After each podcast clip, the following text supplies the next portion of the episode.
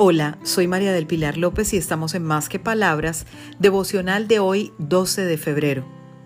No trates de cambiar lo que no puedes cambiar. Te recomiendo leer el Salmo 62, versículo 1. Solo en Dios haya descanso mi alma, de Él viene mi salvación. Cuando la vida nos sorprende y nos deja sin palabras, es oportuno recordar la oración de la serenidad aplicada por la comunidad de alcohólicos anónimos en su programa de recuperación.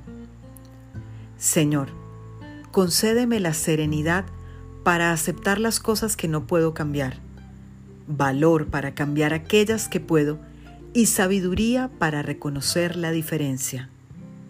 Descansa en la voluntad de Dios. Feliz día para todos, para que conversemos más que palabras.